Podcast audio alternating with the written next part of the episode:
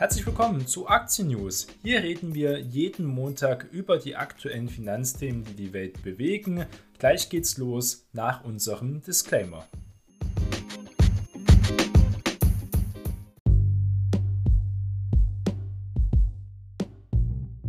Die im Podcast besprochenen Finanzprodukte stellen keine spezifische Kauf- oder Anlageempfehlung dar. Die Moderatorin und Verlag haften nicht für etwaige Verluste, die aufgrund der Gedanken und der Ideen entstehen. Die Inhalte dienen nur zur allgemeinen Information und ersetzen keine Anlageberatung. Heute ist Montag, der 5. September und wir starten gemeinsam in die neue Woche. Und heute ist erst einmal Labor Day, das heißt Feiertag in der USA. Die Börsen bleiben geschlossen oder haben nur sehr verkürzte Handelszeiten. Also kann man da jetzt keine neuen Impulse erwarten, wird dieser Montag also ein bisschen ruhiger sein. Aber der vergangene Freitag, der ging ganz schön zur Sache. Die Wall Street drehte nämlich ins Minus. Die US-Anleger machten Kasse und teilweise relativ stark, denn die großen US-Aktienindizes konnten anfängliche Gewinne eben nicht halten. Allgemein war diese Woche sehr volatil wieder und ähm, treten dann doch am Ende ins Minus.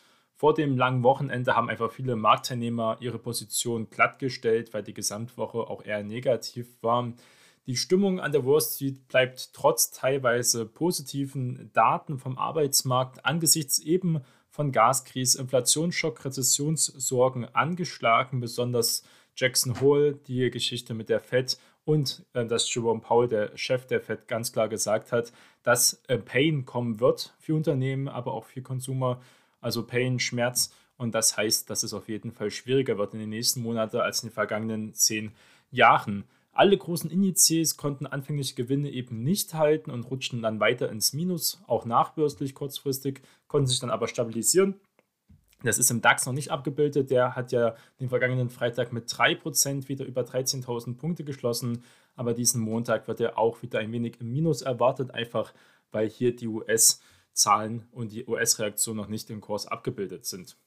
Die Stimmung kippte einfach endgültig nach dem neuerlichen Eskalation der Gaskrise in Europa auch durch die Ostsee-Pipeline Nord Stream 1 wird von ja, diesen Samstag an, anders als angekündigt, weiter immer noch kein Gas fließen. Das hat jedenfalls auch der Staatskonzern Gazprom mitgeteilt. Das könnte jetzt das endgültige Ende sein, wenn es jetzt so weitergeht. Grund sei ein Ölaustritt in der Kompressorstation Protopia. Das kann natürlich alles sein, ist aber doch eher unwahrscheinlich.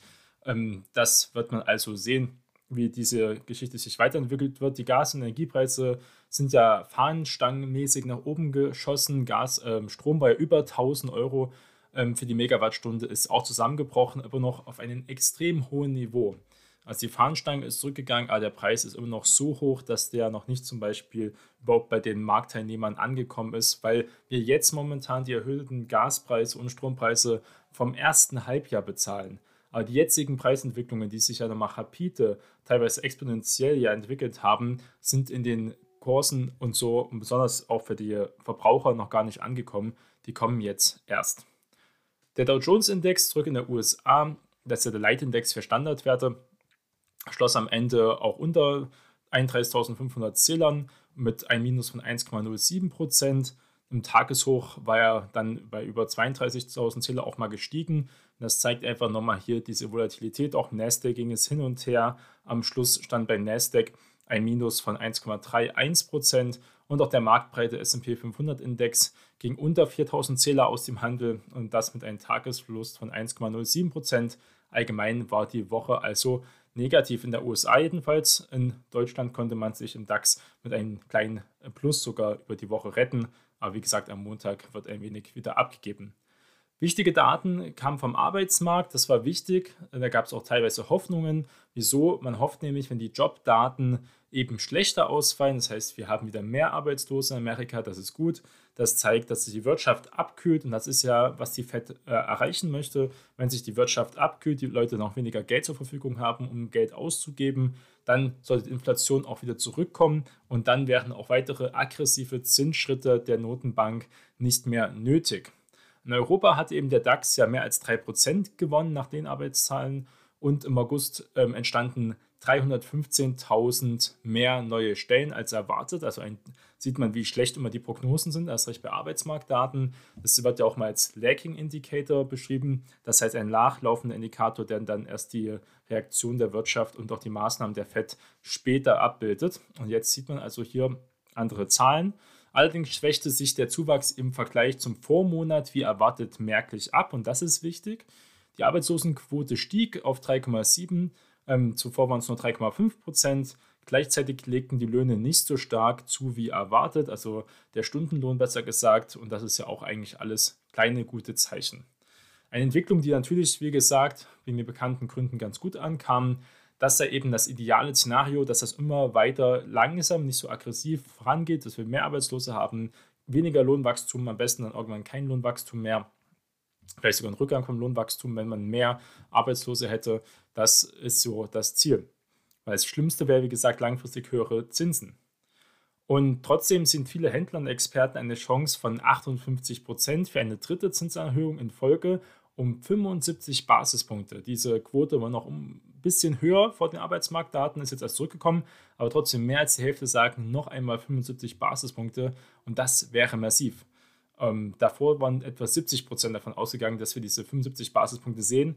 Das äh, wird nochmal sehr interessant werden, aber nach der Rede von Jerome Powell könnte man davon ausgehen, dass es wirklich diese 75 Basispunkte geben würde und dann, dann wahrscheinlich dann im Dezember nochmal 50 Basispunkte. Dann hätte man also hier einen Zinssatz bei der FED von etwa 3,75 bis 4 Prozent. In diese Richtung wird es dann hinauslaufen.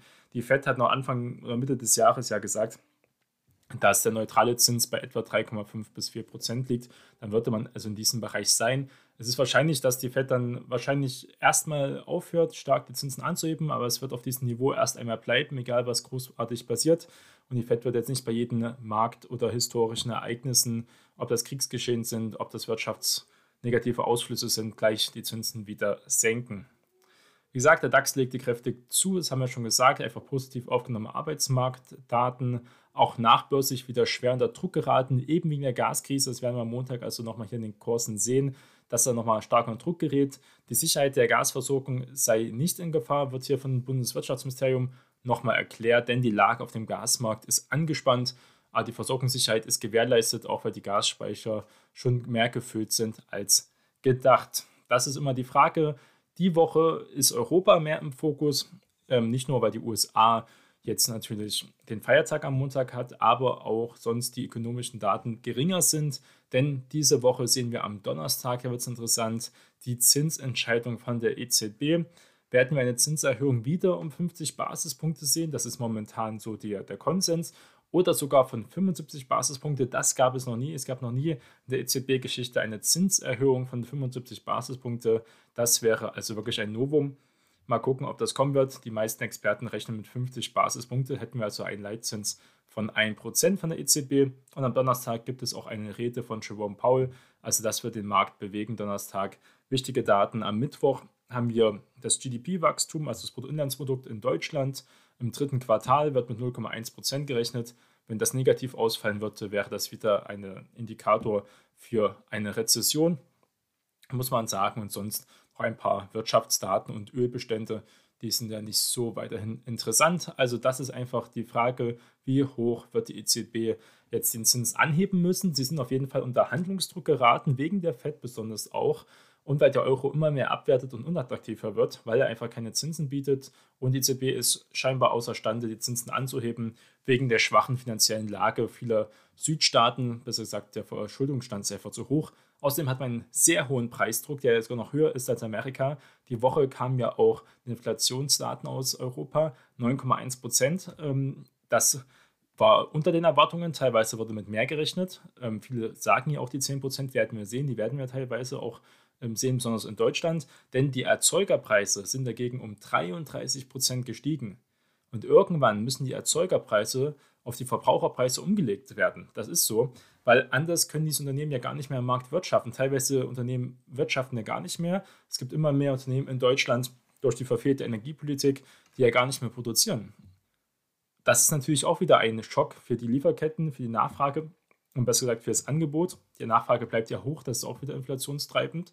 Und wenn man produziert, hat man extreme Energiekosten, die man in Preisen irgendwann umlegen muss, weil der Staat, wie man gesehen hat, die Gasumlage entsteht ja, weil der Staat nicht bereit ist, scheinbar bis jetzt ähm, weiter Uniper als größten spezialisierten Gasimporteur ähm, einfach zu retten mit seinen eigenen Steuermitteln, sondern möchte ja hier mit der Gasumlage auch die Bevölkerung direkt und auch die Unternehmen direkt belasten. Sollte man nicht vergessen, Erzeugerpreise zum Vorjahresmonat um ganze 37,9 Prozent gestiegen.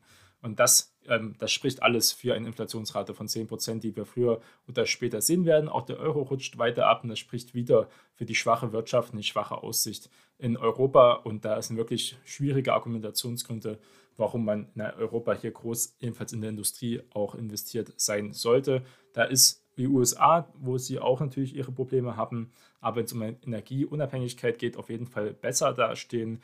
China hatte diese Woche ja auch ähm, Wirtschaftsdaten, die sahen auch nicht gut aus. Besonders die junge Bevölkerung findet scheinbar ähm, schwieriger Jobs. Sie haben eine Arbeitslosenquote in der jungen Bevölkerung von etwa 20 Prozent. Unglaublich. Solche Daten kennt man eigentlich auch nur aus Südeuropa oder aus anderen Schwellenländern.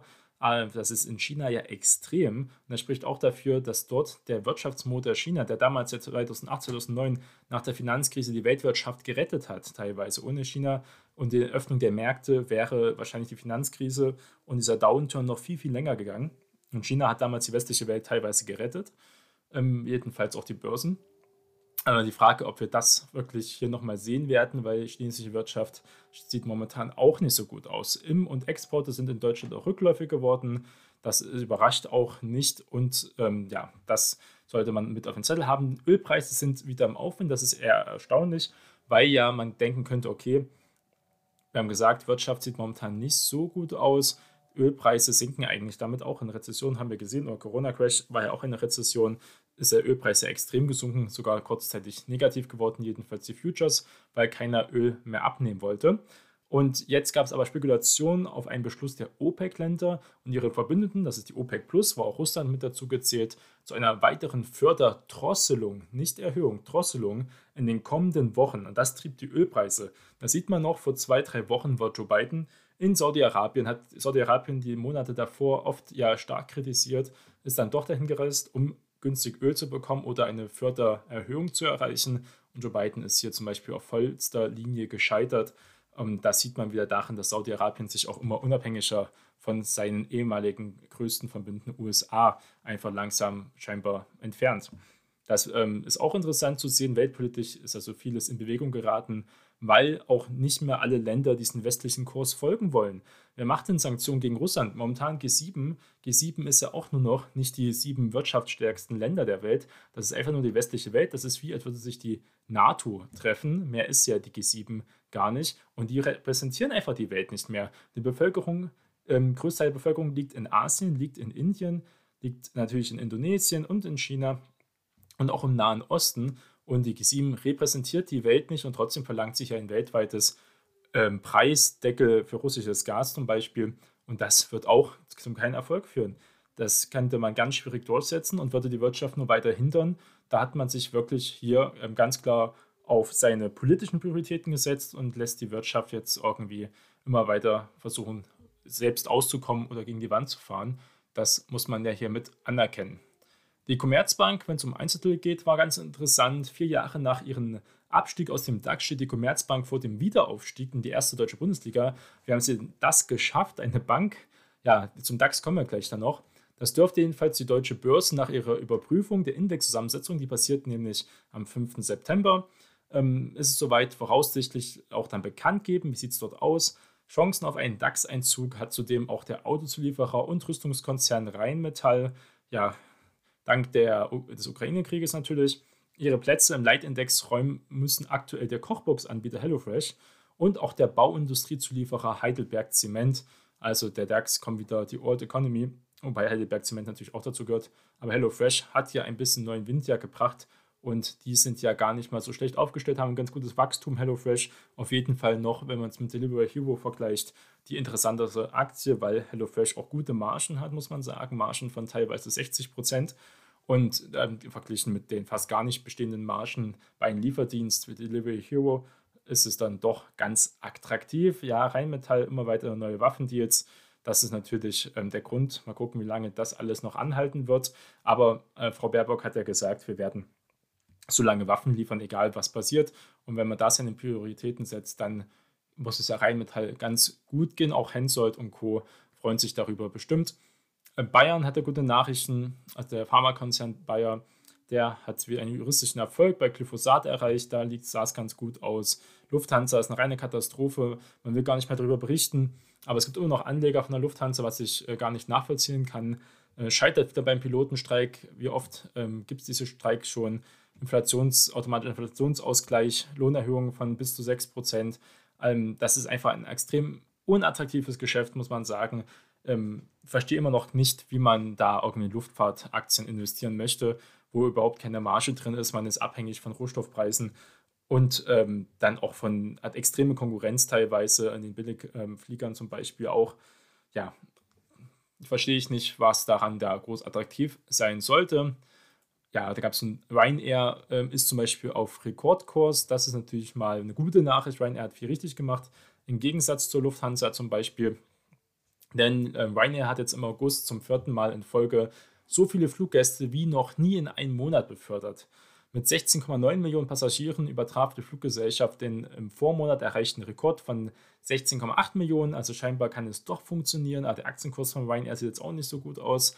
Im August 2019, vor Ausbruch der Corona-Pandemie, lag die Anzahl nur bei 14,9 Millionen. Also dazu, dass hier alle dieses Flight-Shaming und wegen der Umwelt nicht reisen wollen, das stimmt nicht. Wahrscheinlich würden noch mehr Menschen reisen, wenn nicht teilweise immer noch ein bisschen ähm, Corona-Angst bei manchen Menschen besteht. Aber Ryanair sieht da die Zahlen gut aus. Teilweise sind die Plätze auch relativ günstig. Aber auch bei Ryanair gibt es auch Flüge nach Mallorca schon für 300 Euro, also auch nicht mehr so günstig wie früher, wo man auch noch für 20 bis 10 Euro fliegen konnte. Das gab es nämlich auch vor 5, 6 Jahren. Kommen wir mal zum DAX, zum deutschen Aktienindex. Und zwar gab es ja vor ein Jahr, hat die deutsche Börse, die setzt den Index zusammen, zehn neue DAX-Mitglieder bekannt gegeben. Das war damals sehr groß aufgefasst. Aus DAX 30 wurde DAX 40. Wie haben sie sich seitdem geschlagen? Das ist ja ganz interessant. Und ist ein größerer Leitindex auch gleichsam besser? Die Antwort können wir jetzt nach einem Jahr vielleicht ähm, ja, erahnen. Das ist natürlich sehr kurzfristig ein Jahr, aber jetzt sieht es momentan nicht danach aus. Denn am 3. September 2021 im vergangenen Jahr verkündete also die deutsche Börse die Erweiterung des deutschen Leitindex von 30 auf 40 Mitgliedern. Wenige Wochen später, am 20. September, erlitten dann zehn neue Unternehmen Einzug in den wichtigsten Index Deutschlands. Das ist der DAX. Dazu zählten der deutsche französische Flugzeughersteller Airbus, der Online-Händler Zalando, der Sportartikelhersteller Puma, der Chemiehändler Brenntag, der Göttinger Laborzulieferer Sartorius, der Duft- und Aromahersteller Simrise, der Kochboxenversender HelloFresh und die Porsche Automobil Holding, der Medizintechnikkonzern Siemens Healthineers und auch das Biotech-Unternehmen Quigen aus Hilden. Okyagen, also wird es ja auch genannt. Ähm, aus dem DAX 30 wurde der DAX 40, im Gegenzug schrumpfte der MDAX der mittelgroßen Werte von 60 auf 50 Mitglieder. Ziel dieser Neuerung war ja damals, es unter anderem die Breite der deutschen Wirtschaft auch im wichtigen Leitindex besser abzubilden und das sollte geschehen man hat auf jeden Fall den Markt erweitert. Ist der DAX jetzt wirklich repräsentativer für die deutsche Wirtschaft? Ist das gelungen? Auch der französische Leitindex, der CAC, umfasst 40 Werte. In den USA enthält ja der Dow Jones zum Beispiel für Standardwerte 30 Werte. Wichtiger für den amerikanischen Kapitalmarkt ist aber der breiter gestreute SP 500 Index, der die 500 größten, sogar ein bisschen mehr, sind meistens 504 bis 510 größten börsennotierten Unternehmen in Amerika beinhaltet. Auch die Leitindizes in Großbritannien und Japan umfassen 100 bis 225. Das ist ja in Großbritannien der FTSI und in Japan ja der Nikkei zum Beispiel. Damit kann der deutsche Leitindex nicht ganz mithalten, dennoch hat er sich ein Stück breiter aufgestellt und äh, das ist schon prinzipiell gut, dass er sich vergrößert hat. Es wäre wirklich besser, wirklich einen Indiz zu haben, der alles umfasst. Also S-DAX, M-DAX, der große DAX, ähm, dann vielleicht noch weitere Prime-Indexe. Ähm, gut, man hat den europäischen Index, ähm, den Euro-Next-Index äh, von der Börse, der umfasst ja 50 Werte. Das ist vielleicht auch, also 40, 40 sind doch relativ wenig.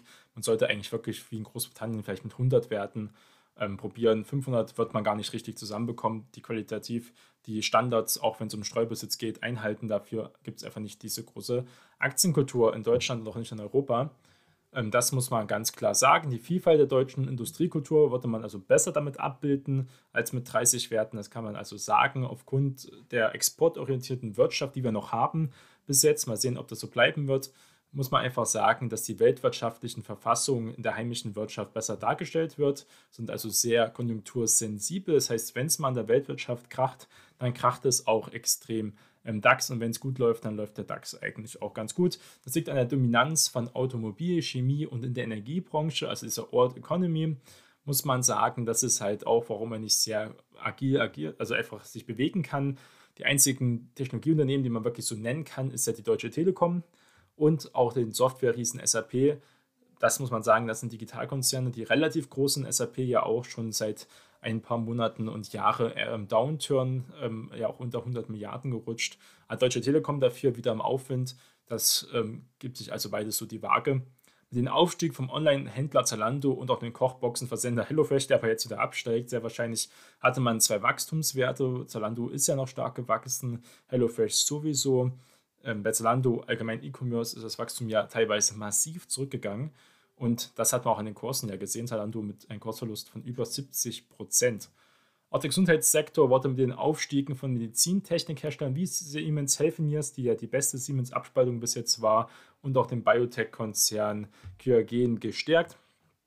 Das ähm, spricht auch dazu, dass man den Sektor ein bisschen besser darstellt, als jetzt nur zum Beispiel mit äh, Bayer als Pharmawert, der im Medizinbereich ja wenig zu tun hat.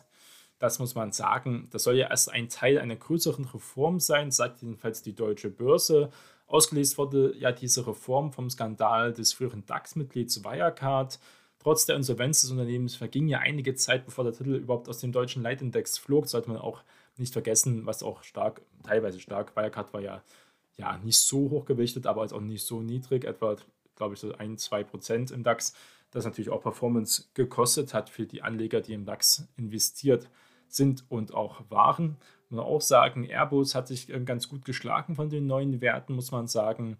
Da sah es ganz gut aus. Natürlich auch das Thema treibstoffsparende, umweltfreundliche Flugzeugmodelle, aber auch ein Rüstungskonzern, der davon profitieren könnte. Wenn Rheinmetall jetzt noch in DAX kommt, hätte man also zwei große Rüstungskonzerne, die ja ähm, große Auftragsbücher momentan gefüllt haben. Größter Verlierer der DAX-Reform ist einfach für viele Leute der MDAX und das zwar zu Recht. MDAX war ja immer sehr beliebt, weil er eben 60 Werte umfasste, was ja viel attraktiver ist und ja auch meistens Unternehmen noch hatte, die auch noch Wachstumsaussicht hatten, wie damals HelloFresh, äh, was immer ein gutes Beispiel dafür ist, einfach, wie sie da einfach aufgestiegen sind in vielen Bereichen. Man sollte wirklich gucken, dass man hier einen umfassenden Anbieter macht von S-DAX, M-DAX und großen DAXes von 100 Werten, vielleicht sogar Equal Weight. Ähm, das wäre vielleicht interessanter, danach zu gewichten. Kommen wir noch zum anderen Thema und zwar Inflation zerstört auch viele persönliche Träume von vielen Deutschen und weltweit ja von vielen Personen und zwar in der Hinsicht auf das Eigenheim. Immobilienkredite werden immer teurer und das belastet viele Menschen. Die Deutschen äh, lieben ihre Immobilien muss man sagen. Wir sind auch ein Mietervolk, aber trotzdem gibt es immer noch diese, diese Dreifaltigkeit, den Traum vom Eigenheim, vom Auto und dann noch wahrscheinlich vom Zweitwagen gibt es auch diese drei Attribute, ich weiß gar nicht mehr. Auf jeden Fall war das Haus dabei, das Auto und noch was Drittes, wahrscheinlich der Garten. Das wäre so der deutsche Traum in vielen Bereichen gewesen. Ähm, das Eigenheimkultur ist jetzt nicht so stark ausgeprägt wie zum Beispiel in anderen südeuropäischen Ländern. Das ist einfach durch die Geschichte, besonders auch in Ostdeutschland gab es eher mehr Mietwohnungen, Plattenbau, was ja ganz stark ausgeprägt war, auch durch die Sowjetzeit. Das sollte man hier mit berücksichtigen. Trotzdem, der Immobilientraum besteht weiterhin fort, auch für die junge Generation. Er wird aber immer unerschwinglicher durch die großen Anstiege, aber jetzt auch durch die Inflation. Und das gucken wir uns jetzt mal als Thema des Tages an. Und zwar geht es auch um die Anforderungen für Immobilienkredite. Die sind nämlich um einiges gestiegen, teilweise massiv in den letzten Wochen und Monaten. Einige Banken schauen jetzt bei der Immobilienfinanzierung mittlerweile viel genauer hin. Früher hat man extrem günstige äh, Immobilienkredite bekommen, teilweise von unter 1%. Unglaublich. Wir reden ja bei Immobilienkrediten meistens von sehr hohen Summen, ähm, die man also einen sehr günstigen Kredit bekommen hat. Und das liegt an der enorm hohen Inflation. Denn der Traum von Eigenheim rückt für viele Menschen immer mehr, besonders in Deutschland, in immer weitere Ferne, aber auch in den USA ist es immer mehr ein Thema. dass es immer unerschwinglicher wird. Das liegt nicht etwa nur an den gestiegenen Bauzinsen, die sich seit Januar schon etwa verdreifacht haben. Und das macht eine sehr hohe Belastung aus für alle, die diese Bauzinsen eben haben. Oder auch in den hohen Baukosten. Es kommt dazu, dass die Rohstoffe, die sind ja teilweise ein bisschen zurückgekommen. Also Holz zum Beispiel war ja noch Anfang des Jahres um einiges teurer. Ist jetzt wieder ein bisschen zurückgekommen, aber noch auf einem sehr hohen Niveau. Äh, man muss die Arbeiterlosigkeit haben, ist das große Thema. Wir haben zu wenig Bauarbeiter, zu wenig äh, Rohstoffe die Preise sind da zu hoch, Lieferketten. Also da sieht es wirklich schwierig aus. Das spricht schon wieder für eine Begründung, dass Immobilien, die schon fertiggestellt sind, auch einen gewissen Grundwert haben. Mittlerweile macht sich aber auch die hohe Inflation von zuletzt der 7,9 und jetzt sogar im Euroraum von 9,1 Prozent. Das ist wirklich, das kann man sich, man gewöhnt sich ja langsam an die Zahlen, aber man muss sich mal überlegen, was das heißt. Ja, fast 10 Prozent. Da wird man im Jahr kalt enteignet in vielen Bereichen innerhalb von drei, vier Jahre hat man über 50 Prozent verloren. Man hat ja auch einen Zinseszinsinfekt bei der Inflation. Das sollte man nicht ver äh, vergessen. Und die wird wahrscheinlich stagnieren. Wir werden dann eine Zeit lang gar keine Inflation haben. Aber das Preisniveau ist ja trotzdem um 10 Prozent gestiegen. Und auch im August äh, wurde das negativ bemerkbar gemacht, ähm, auch bei den Bauzinsen. So hat nämlich direkten Einfluss auf die Vergabe von Immobilienkredite, die sind nämlich an die Zinsen gebunden.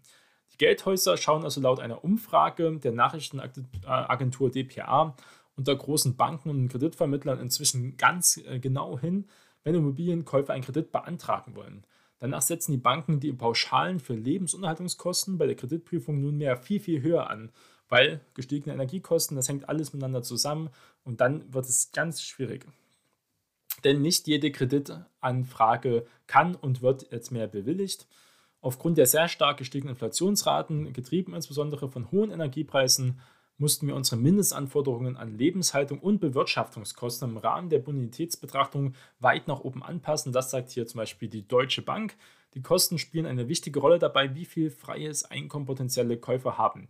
Und das schlägt natürlich nicht nur auf den Immobilienmarkt zu. Wie gesagt, ein Großteil der Bevölkerung lebt ja auch zur Miete. Die Mietpreise bleiben trotzdem mehr stabil, weil die Leute müssen ja wohnen.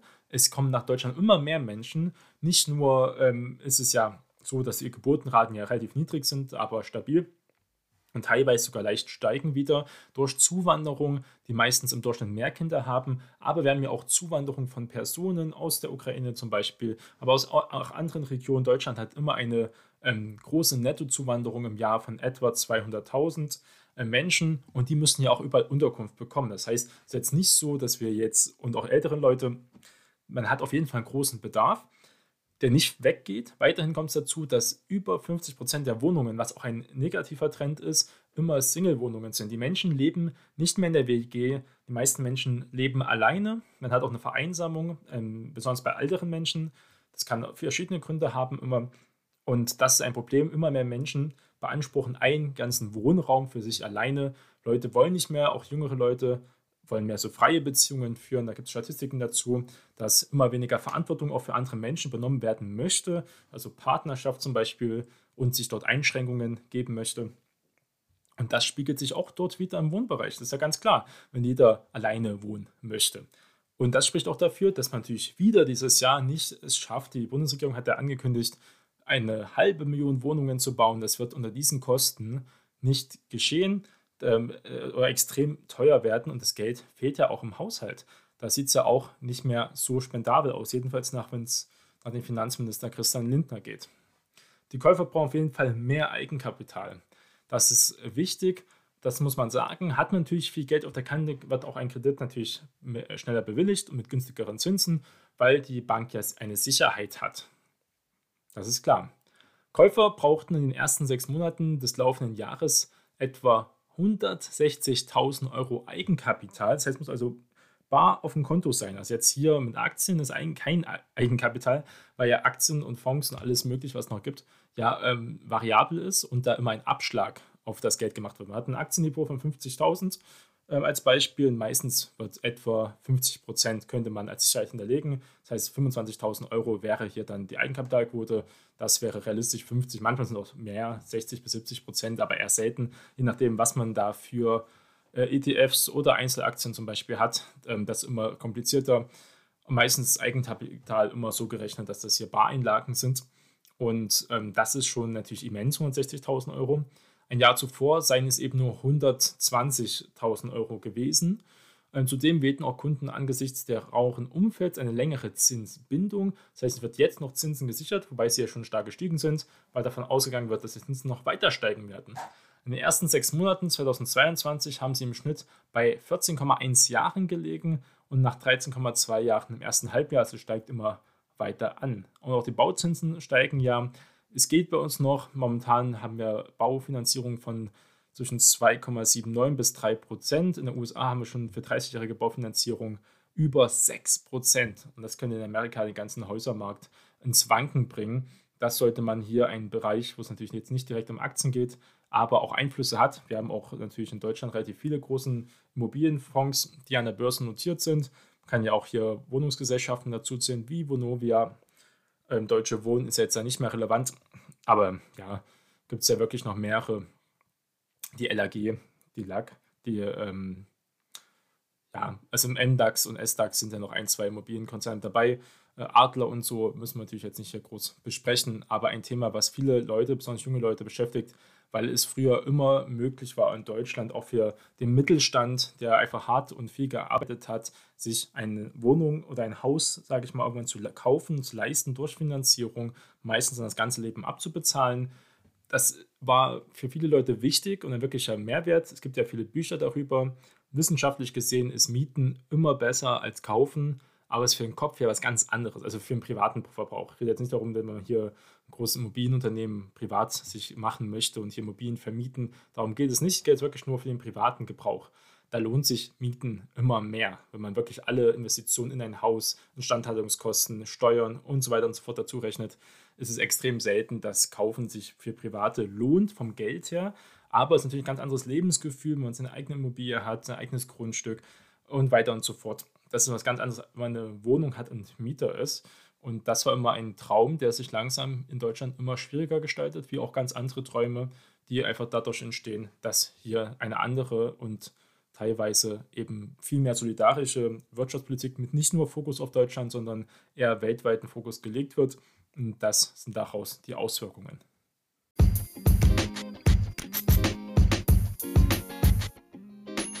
Das war's mit der heutigen Folge von Aktien News. Vielen Dank für eure Unterstützung. Bleibt investiert und wir hören uns beim nächsten Mal. Euer Jonas.